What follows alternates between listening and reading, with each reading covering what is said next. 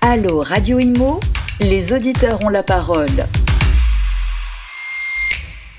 Bonjour à tous, bienvenue dans Allo Radio Imo. Vous le savez, c'est votre émission sur Radio Imo. Comme euh, chaque semaine, je reçois deux experts.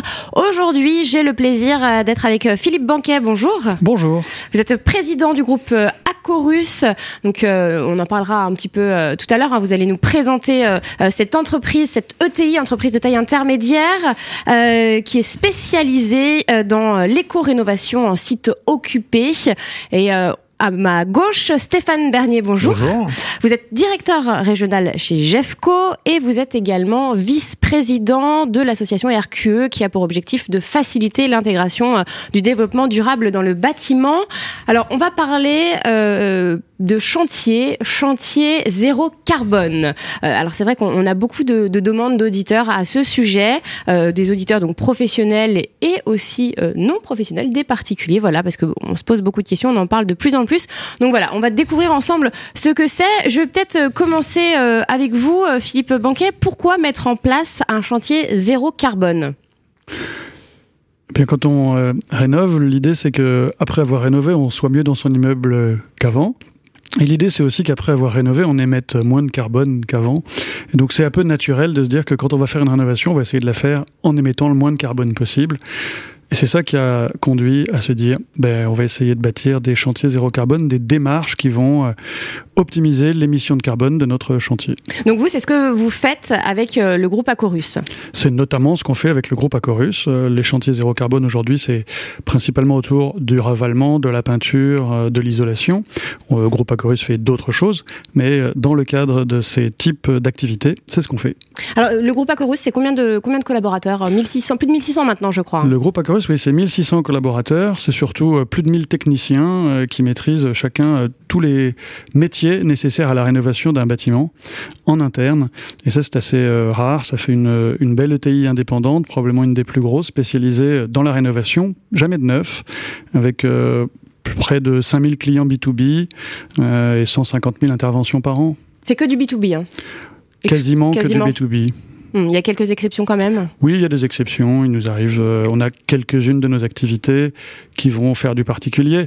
Et on a beaucoup de particuliers indirects. Quand on intervient pour des copropriétés, le particulier est derrière. Quand on intervient pour un assureur, le particulier est là, évidemment. Bien sûr. Euh, Stéphane Bernier, alors vous, on, l'a dit tout à l'heure, hein, vous êtes vice-président euh, de l'association RQE, vice-président depuis un an, membre de cette association depuis 15 ans. Pouvez-vous nous, nous, présenter donc euh, cette belle association Donc l'association RQE, c'est un regroupement d'entrepreneurs, de maîtres d'œuvre, de maîtres d'ouvrage, d'industriels comme Jeffco et euh, de prestataires de services, par exemple la SMA BTP qui est assureur de nombreuses entreprises du bâtiment. La vocation de l'association, c'est de déployer le développement durable et la RSE pour les, les PME, PMI et les ETI, dans certains cas. Euh, et autour de trois axes, hein, puisqu'on a trois labels. Le label euh, RQE, dont on a parlé, on vient de parler il y a quelques instants, le chantier zéro carbone, dont vous avez effectivement parlé, et puis le changer d'air, donc la, suppression des, emballages à usage unique. Donc ça, c'est l'activité, l'essence même de, de la RQE. Et puis bien sûr, il y a aussi la transmission des savoirs, hein, puisqu'on est aussi euh, partenaire de l'éducation nationale pour la transmission des savoir-faire du développement durable, et puis euh, d'autres organismes de formation. Et puis enfin, euh, l'objet aussi, c'est euh, d'accompagner les entreprises, les maîtres d'œuvre et maîtres d'ouvrage dans le pilotage de chantiers zéro carbone. Hmm.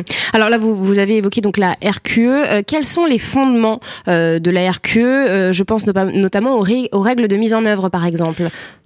Alors, c'est plus les chantiers zéro carbone qui impliquent des règles de mise en œuvre. La RQE, c'est vraiment la RSE dans son expression la plus simple qui, qui prime. D'accord. Et du coup, les, chantiers euh, zéro carbone, les fondements, pareil les, fondements du chantier zéro carbone, c'est de partir à minima du chantier classique, un entrepreneur avec ses assurances, euh, bien sûr ses qualifications, qui va faire un chantier qu'on va dire normal. Et puis le chantier zéro carbone, on va s'appliquer à, faire baisser euh, au maximum les, les, émissions de, de GES.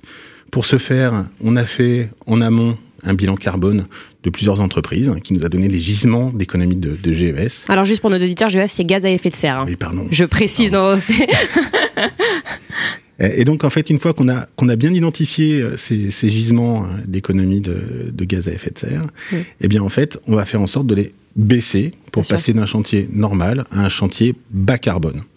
Une fois qu'on est là, on n'est pas tout à fait à un chantier zéro carbone. Et pour ça, une fois qu'on a abaissé au maximum, donc en faisant baisser nos intrants, en limitant les emballages, les déchets, en réduisant au maximum tout ça, en produisant éventuellement même de la matière première sur certains chantiers, ou en recyclant des matières premières qui ne sont pas souillées, comme par exemple les, chutes de polystyrène ou de laine de roche sur les chantiers, et eh bien en fait, là on est à un chantier bas carbone, et là en fait le maître d'ouvrage va équilibrer en plantant des arbres qui vont eux-mêmes capter le carbone qu'on aura produit pour le chantier. Donc en plantant des arbres ailleurs hein, sur la planète, ça c'est pas forcément à l'endroit du chantier. Hein, Alors, c'est malheureux, malheureusement, c'est pas forcément simple de le faire en pied de chantier, ouais. mais en fait l'équilibrage carbone, ben, en fait, il se fait pour tout le monde. Le cycle du carbone, il est mondial tourne sur la planète. Donc c'est comme ça qu'on arrive à des chantiers zéro carbone. Euh, alors peut-être un petit mot sur l'organisation de ces chantiers, la préparation. Euh, peut-être vous aussi, Philippe Banquet, euh, quand on fait de l'éco-rénovation, est-ce que ça prend plus de temps à mettre en place? Est-ce que euh, on doit s'y prendre plus à l'avance? Alors ça prend pas plus de temps et c'est pas forcément plus cher. C'est nous c'est un peu la surprise qu'on a eu en plus en cher. Il euh, y a quand même des matériaux euh, biosourcés euh, euh, qui sont beaucoup plus chers que, que qui peuvent être un peu plus cher, c'est de moins en moins beaucoup plus cher. Ouais. euh, mais là, on parlait d'organisation. Euh, c'est en termes d'organisation que je répondais sur le, le fait que c'est pas beaucoup plus cher. Il faut anticiper, et c'est ce dont on s'est rendu compte en rejoignant euh, l'association, c'est que finalement, organiser un chantier en, en vue de diminuer ou d'optimiser son émission de carbone, c'était rien de plus que de faire un chantier comme on faisait avant. Nous, on fait des chantiers lean, c'est-à-dire qu'on se demande comment on va faire un chantier fluide qui va bien se dérouler, ça va pas s'arrêter, on va pas être en permanence en train de dire mince, on n'avait pas pensé à ça, on doit repartir en arrière, refaire, appeler la mairie. Donc ça, c'est un chantier voilà. lean. Donc c'est un chantier lean, c'est un chantier fluide, c'est un chantier où il n'y a pas de frottement, il mmh. n'y a pas de temps d'arrêt. Et finalement, ben c'est ça qu'on cherche quand on fait un chantier zéro carbone, on cherche à anticiper, à collaborer, à construire ensemble, à co-construire le chantier. Je vous donne un exemple, on va réfléchir à l'avance avec le maître d'ouvrage à comment on va se stationner, quelle place on a, est-ce qu'on peut euh, venir euh, avec une, un seul véhicule mais un peu plus grand, est-ce que et ça on peut pas le faire tout seul, on ne peut le faire que en collaboration avec le maître d'ouvrage. Si on trouve des solutions intelligentes pour euh, pour les transports du personnel ou du matériel vers ce chantier, ben on a déjà diminué assez nettement l'impact carbone. Et c'est tout à l'avenant, le, le, stockage sur place, des contenants. Est-ce qu'on peut mettre des grands contenants? Alors, euh, Stéphane Bernier en parlera sans doute mieux que moi. Ou on est toujours avec des petits pots de peinture. Ouais. Eh bien, si on a la place, si on peut s'organiser, et ça, ça, ça s'anticipe. Mais ça, ça prend pas plus de temps qu'un chantier euh, tradi ça s'anticipe, c'est tout. Mais en fait, un chantier traditionnel, si on l'anticipe pas, en général, il se passe oui, mais mal. Il faut quand même réfléchir à, à, beaucoup plus de choses. Vous évoquiez euh, tout à l'heure, Stéphane, euh, le voilà, le réemploi, diminuer les, les, les, les emballages, tout ça, ça, ça se réfléchit. Donc forcément, il y a plus de questions qui se posent peut-être. Alors une réflexion prend pas plus de temps qu'une non-réflexion. Puisqu'une non-réflexion implique forcément des problèmes qui, eux, vont prendre du temps. Donc si on les anticipe, ces problèmes, ils n'existent pas, donc ils prennent pas de temps. Donc en fait, des gros conditionnements, oui, c'est indispensable, puisqu'en fait, le foisonnement d'emballage sur un chantier de façade, il est énorme. En fait, un chantier de façade, c'est entre 1 kg et 12 kg de matériel, de matériel au mètre carré. Donc forcément, si on les, si, si on réduit pas ces emballages, il y a foisonnement. Donc nous, avec l'association, on a travaillé en tant qu'industriel pour trouver des solutions. Donc on a trouvé des solutions avec des emballages de réemploi de livraison de matières premières de nos usines. Donc c'est des, des, emballages que vous fabriquez en fait avec Alors non, des... non, c'est les emballages qu'on reçoit de nos, de nos fabricants de matières premières qui ont servi à transporter nos matières premières et nous on relivre dans ces, dans ces contenants. C'est ce qu'on a fait au, aux prémices des chantiers RQE, des chantiers zéro carbone. Aujourd'hui, on est prêt à livrer nos clients dans des containers 2000 litres avec une sâche un peu comme un cubiténaire de vin, Mhm. mais ça fait 1000 litres. Forcément, on et économise. Euh... et le seul déchet, c'est le petit ouais. sac à l'intérieur qui fait moins de 2 kilos. D'accord. Et donc on passe globalement de, pour faire simple, hein, dans, dans, les grandes masses, on, on réduit fois 100. Drastiquement, on, divise par 100 ouais. euh, le poids de, de l'emballage sur le chantier. Voilà. Ce qui est non négligeable. Ce qui est énorme. Tout à l'heure, vous évoquiez euh, les solutions euh, intelligentes. Est-ce que l'intelligence, euh, l'IA, l'intelligence artificielle, euh, vous l'utilisez de, de, plus en plus ou pas du tout? Est-ce que vous vous y intéressez justement pour trouver des solutions? Comment réduire euh, Comment optimiser Alors les emballages, le réemploi, comment les déplacements aussi, hein, qui, qui, qui ont une empreinte carbone non négligeable? Est-ce que voilà, vous utilisez déjà des solutions ou est-ce que vous y réfléchissez? Pour l'instant, de, notre côté, en fait, on n'a pas de réflexion sur l'IA. On mm. essaye d'utiliser la nôtre, qui est un peu moins puissante, un peu moins efficace. Euh, mais euh, parfois, le bon sens peut être efficace. C'est ce qu'on fait un peu euh, sur les chantiers zéro carbone en faisant de, la R&D euh, au pied de façade euh, ou un peu en amont où on va trouver des solutions. c'est recherche et développement. Hein. je, traduis à chaque fois. c'est ton jamais. Par, par, conséquent, voilà. Le, sujet, c'est vraiment de trouver des solutions pragmatiques sur des sur des sujets comme les emballages, limiter les emballages ou ne pas créer de déchets inutiles. En fait, la chute d'isolant, en fait, ça, ça, fait partie de façon importante. On, on, estime à peu près entre 10 et 15% les chutes. Donc, en fait, si ça part en déchets banals, bah, c'est dommage parce ah qu'en fait, ça peut repartir en cycle de production. Donc, ça, c'est intelligent. Et c'est pas de l'IA, mais mmh, c'est du bon sens. Est-ce que euh, Philippe, vous êtes d'accord avec cette notion de bon sens? Euh, Avant tout, voilà, c'est une question de bon sens les, les, les chantiers euh, zéro carbone.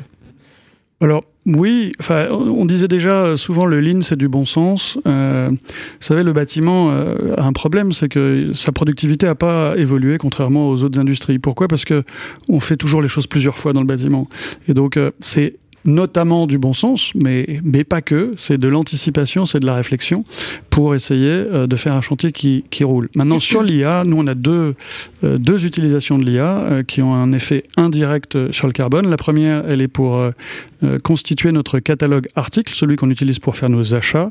Notre catalogue article, il est enrichi automatiquement par une IA, une IA contextuelle qui lit les fiches techniques de tous les produits et qui vient compléter dans les petites cases qu'on a la couleur, euh, les, des choses qui auraient pris beaucoup de temps à saisir. Et ça hein. se limite aux produits français ou vous vous élargissez un peu en Europe euh Alors ça le fait sur n'importe lequel des produits qu'on aura mis dans notre euh, catalogue.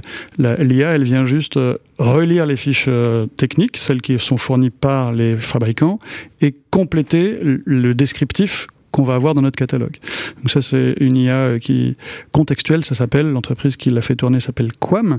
Et euh, on en a une autre euh, qui sert à lire les bons de commande de nos clients automatiquement, enfin par l'IA pour saisir directement le logiciel qui va permettre derrière de suivre l'avancement de la commande.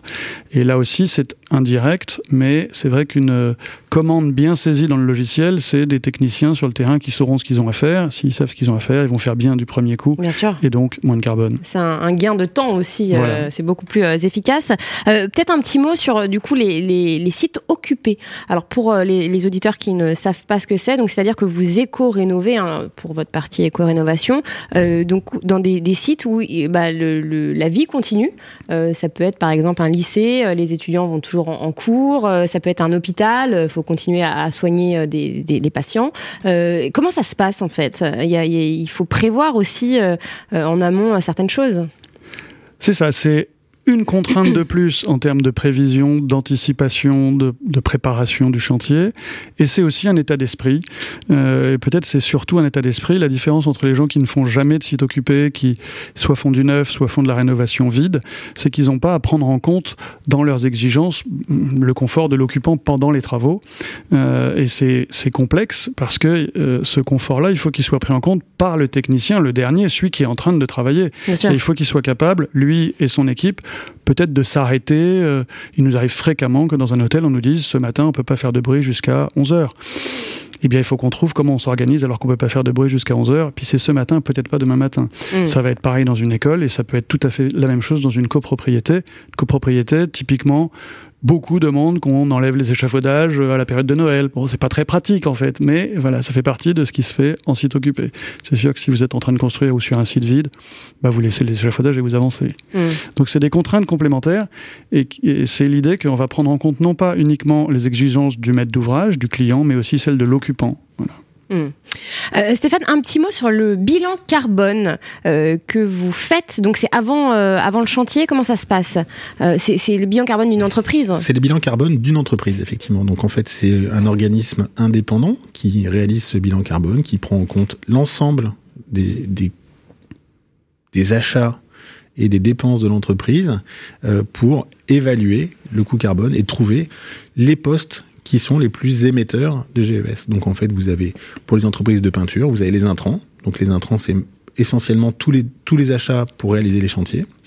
Vous avez le transport des personnels, le chauffage, et puis beaucoup de petites choses diverses comme euh, le téléphone, par exemple, la téléphonie, euh, le stockage de données euh, sur des clouds, c'est aussi générateur. Donc tout de- rentre de- en compte en fait. tout rentre en compte dans le bilan carbone et ça vous, ça vous permet de, de voir où vous pouvez faire des économies, où vous pouvez réduire vos impacts carbone en tant qu'entrepreneur. Hmm. Et forcément, pour pouvoir faire un chantier euh, zéro carbone, il faut savoir où vous dépensez du carbone.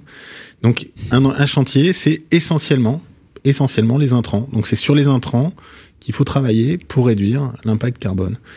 Les intrants, ça fait pas tout, mais c'est important. Et réduire la durée du chantier, bah, c'est aussi important. Ça réduit l'impact carbone.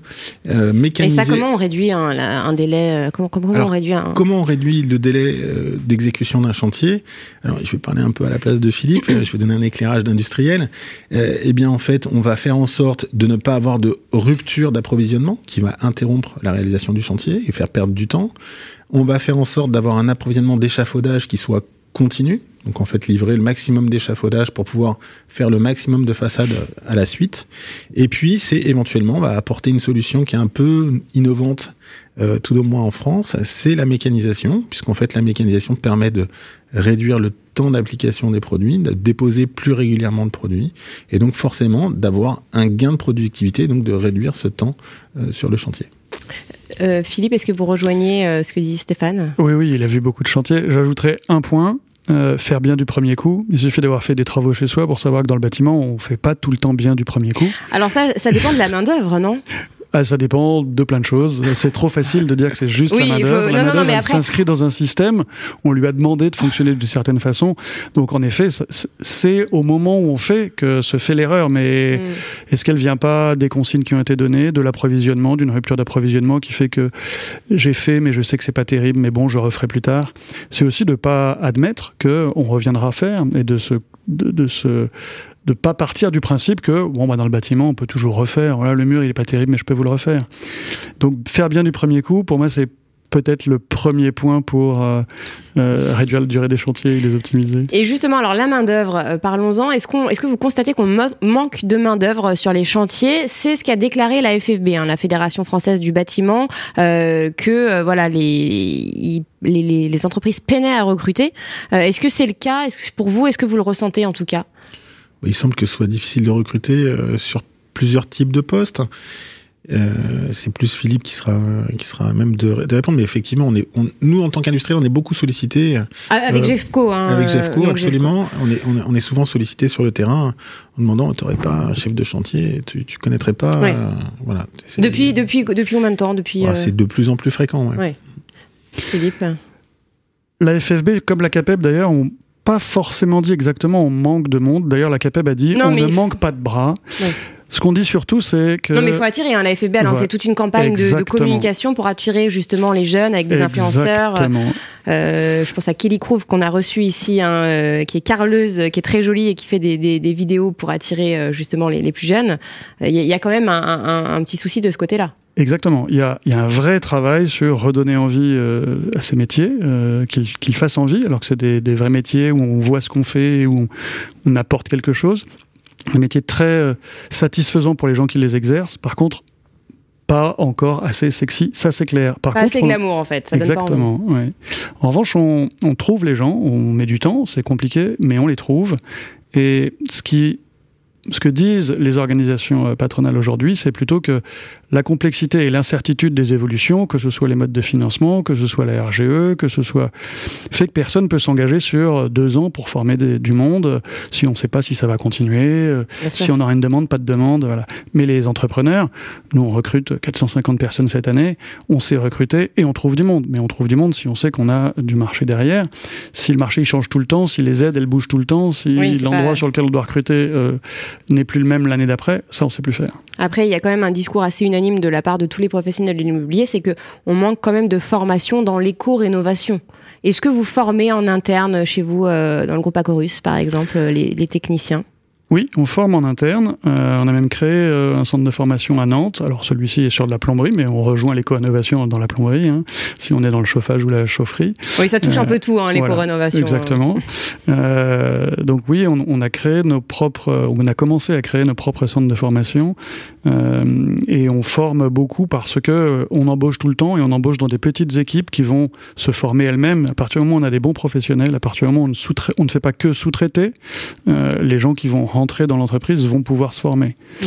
Voilà, une des difficultés, c'est en effet si on est euh, trop avec que de la sous-traitance, euh, c'est difficile de former des gens. Mmh. Stéphane, euh, même question, euh, la, la, formation euh, pour la rénovation? Alors la formation, on l'a fait alors, je vais répondre avec deux casquettes. Je vais répondre d'abord avec la casquette de la RQE, où en fait, euh, nous, on, on, on, est persuadé que la formation est un, un, critère important pour les jeunes, et donc en fait, c'est pour ça qu'on s'est impliqué euh, avec l'éducation nationale pour faire du, de la formation en lycée professionnel bâtiment. Donc Bien en sûr. fait, que ce soit les, les premières et, et terminales SDI de S STI de 2D, oui. voilà, pardon, et, ou les BTS euh, IMO, euh, bâtiment, pardon, où là, en fait, on va leur apporter la bonne parole de l'entreprise euh, dans les lycées hein, pour que on puisse les sensibiliser au développement durable. Ils sont extrêmement euh, à, à l'écoute. Les puis, jeunes sont à l'écoute de, de, ces formations. Ah, ça, oui. ça, leur plaît? Oui. Alors c'est ça fait trois ans maintenant qu'on va faire des formations dans la lycée professionnelle. Au départ, l'accueil a été un petit peu sur la réserve où en fait euh, ils savaient pas trop pourquoi est-ce qu'on venait. C'est quoi encore ça, euh, ça ouais. Voilà, de quoi est-ce qu'ils viennent nous, nous, nous, parler? En fait, on n'est pas trop. C'est pas des matières qui sont euh, notées, donc pourquoi faire? Voilà. Et puis avec le Cobati, on a organisé un, un challenge, un concours pour pour ces étudiants qui ont été primés, et donc ils sont super fiers. Et donc maintenant, ils nous regardent vraiment très différemment. Et puis, au titre de GEFCO, ben, nous, on fait de la formation pour les conducteurs, pour les commis, pour les, chefs de chantier, euh, pour euh, réaliser des chantiers d'isolation thermique par l'extérieur, par exemple, qui sont des, chantiers assez techniques, où en fait, ben, c'est bien de faire de la formation un peu continue et puis de la redite de, de ce qui doit être fait et comment ça doit être fait. Et puis, il y a toujours des évolutions un peu dans les textes professionnels. Donc, en fait, l'isolation thermique par l'extérieur, c'est pas un DTU, mais c'est un cahier de charge. Donc, en fait, il faut rappeler régulièrement un peu les choses qui changent et les choses qui évoluent. Et on le fait pour les entreprises de façon courante. Est-ce qu'il y a de la pédagogie à faire? Alors là, je m'adresse aux deux, peut-être euh, commencer par vous, Stéphane. Euh, Est-ce que euh, voilà, les, les, les, personnes ont besoin de comprendre Est-ce qu'il y a de la pédagogie en amont à faire? Il y a toujours besoin de donner du sens à ce que les gens font. Donc, en fait, que ce soit du sens dans la réalisation euh, technique mm. ou, ou, pourquoi on le fait. Donc euh, oui, je, oui. je, je pense qu'il faut toujours donner du sens. Oui. Philippe, euh, même question. Alors même pour les utilisateurs, quand il y a justement des, des gros chantiers comme ça en site occupé d'éco-rénovation, euh, qu'est-ce qu'on leur dit à ce moment-là euh, aux, bah, aux, copropriétaires aux, euh, Est-ce qu'ils comprennent déjà le, le but de l'éco-rénovation? Alors j'imagine de plus en plus depuis la crise énergétique. Mais oui, je pense qu'on est, on est, on est aidé. oui, je pense qu'ils comprennent, mais ça, ça fait aussi partie du rôle et finalement c'est aussi ce qui donne du sens à nos métiers que d'être capable d'expliquer aux gens, de dire comment on va leur parler de carbone et une bonne façon de leur parler de carbone, c'est de leur parler de l'émission de leur bâtiment, qu'après avoir fait une isolation thermique par l'extérieur, il émettra moins de carbone qu'avant normalement, si ça a été fait par des professionnels, euh, et que bah, émettre moins de carbone, c'est contribuer moins au réchauffement climatique. Enfin, dès lors que nos équipes sont formées, savent en parler, savent... Euh, je pense que ça fait partie du. du ça, c'est pour ça qu'on est là aussi. C'est pour ça qu'on est dans cette association. C'est pour ça qu'on pousse le sujet. Et c'est pour ça qu'on fait pas euh, juste mettre de la peinture sur des murs. Mmh. L'association, il y a combien de membres actuellement? Alors, il y a 35 entreprises, je vais essayer de pas dire de bêtises. Il y a une demi-douzaine d'industriels. Ouais. Et puis, euh, quelques maîtres d'ouvrage, quelques maîtres d'œuvre. Dont, et puis, il y a la SMA, euh, il y a une banque, et je vais essayer de pas dire de bêtises pour dire laquelle c'est. Il y a un contrôleur technique. Voilà, on est euh, une petite quarantaine. Et le groupe Acorus, ça fait combien de temps, du coup, que vous avez rejoint l'association? Ouais, Ça fait plusieurs années par une de nos filiales qui s'appelait Pintisol, qui s'appelle Acorus Pintisol maintenant, donc ça doit faire 5 euh, euh, ans peut-être. Ouais. ouais. Et alors l'entreprise a 15 ans, hein, euh, plus... Non, vous, vous êtes membre depuis 15 Tout ans. Tout à fait, c'est 2007. 2007. De, 2007, donc de, moi je suis membre depuis la création quasi. Ouais. Donc, euh... Et vous étiez précurseur en fait à la base, parce que en 2007, quand on parlait de chantier zéro carbone, je, je Alors, pense. En, de, que... en 2007, on nous regardait un peu comme des extraterrestres. Oui. Euh, quand on a présenté le chantier zéro carbone à la COP 21, on nous a regardé comme des extraterrestres. Euh, mais à la fois, c'était un peu l'objet, parce qu'en fait, dire chantier zéro carbone, forcément, ça alerte un peu, parce qu'en fait, on peut pas faire de chantier zéro carbone, ça n'existe pas, on nous raconte des salades. Donc c'était un peu aussi faire un peu du teasing pour que les gens nous disent mais comment vous faites? C'est quoi le sujet? Donc euh, on était effectivement précurseurs on avait vraiment la volonté d'être actif et de faire baisser euh, un, peu euh, la, pollution sur les chantiers parce que on est, le bâtiment est pas forcément extrêmement euh, respectueux ou en tout cas modèle dans, dans, la, dans, le respect de, de, de l'environnement. Donc en fait, c'était un peu notre, notre credo. Hmm. C'était de faire changer les choses. C'était de faire changer les choses à notre échelle, petit à petit, et puis en fait de déployer et puis de, de porter la bonne parole. Hmm. Euh, Philippe, euh, même question. Vous, vous avez donc rejoint l'association il, il, y a quelques années. Euh, pareil pour vous, c'était vous étiez assez précurseur. Euh, comment vous en êtes arrivé à vous poser la question de, de l'éco-rénovation, de, de, du bas carbone? Comment vous en êtes arrivé là alors qu'à l'époque, encore une fois, on n'en parlait pas beaucoup alors déjà, je pense qu'il faut vraiment saluer la RQE parce que 2007, il faut vraiment se rendre compte que personne ne parle de bilan carbone, on ne sait même pas ce que c'est. Les premiers travaux qu'ils ont faits, même s'ils sont simples, ils ont été faits Carbone 4, l'inventeur du bilan carbone quand même. Euh, et Aujourd'hui, on se dit, oh, ils sont un peu simples, ils pourraient être, euh, pour avoir plus de levier, on pourrait essayer de travailler, euh, d'aller plus loin, ce qu'on est en train de faire d'ailleurs. Mais pour l'époque, c'est quelque chose d'incroyable d'être capable de dire, un chantier, il émet tant, euh, il y a des ratios de tonnes émises par euro de chantier. Enfin, c'est, c'est très, très, très avant-gardiste. et nous, comment on est venu à ça? On est venu à ça parce qu'on a une caractéristique assez rare, on ne fait que de la rénovation, et ça fait 12 ans qu'on ne fait que de la rénovation. Notre raison d'être, c'est améliorer la vie des occupants, des bâtiments qu'on rénove. La petite phrase qu'on a, c'est euh, quand la vie se rénove. Et puis, ben, on s'est rendu compte que ben, on faisait de l'éco-rénovation sans le savoir, parce que ben, rénover, c'est mettre moins de carbone que construire, et que on aurait tort de pas le, le dire plus, le raconter plus, et aller euh, sélectionner des façons de faire qui sont encore plus vertueuses. Donc c'est comme ça qu'on est venu euh, à dire on est on est un leader de la rénovation et on est précurseur de l'éco-rénovation et finalement on va faire que ça. Hmm. Un petit mot peut-être euh, avant de terminer l'émission sur les leviers justement. Euh, quels leviers vous envisagez pour euh, pour l'association, enfin pour vous faire connaître, pour alors on est en contact avec le ministère du développement des PME pour essayer de trouver justement des leviers d'action et de de communication, on vient chez vous. Bien sûr. Euh, on était présent euh, à Batimat euh, et puis on essaye de faire. aussi. on essaye de faire autant qu'on peut via les réseaux sociaux et puis on continue à déployer les chantiers zéro carbone, à en parler et puis à trouver de nouveaux membres qui ont envie aussi de nous rejoindre euh, dans cette, dans cette aventure. On a rencontré à Batimat des Nantais qui ont envie de venir euh, nous rejoindre. Et faire appel à des influenceurs, là, comme le fait la FFB, c'est quelque chose que vous pourriez envisager pour toucher euh, les plus, des personnes plus jeunes, du coup? Pourquoi pas il n'y a, pas de, on s'interdit rien dans la mesure où on reste cohérent avec avec notre philosophie. Hmm. Alors je rappelle le, le, site internet, donc c'est RQE france.fr pour euh, pour vous trouver puis sur LinkedIn aussi hein, vous y êtes évidemment. Et puis alors euh, pour euh, vous Philippe c'est groupe www.groupe-acorus.fr c'est ça. Eh bien merci infiniment messieurs. L'émission touche à sa fin. Je rappelle que vous pouvez réécouter l'émission en podcast sur notre site internet ou sur notre application. À très vite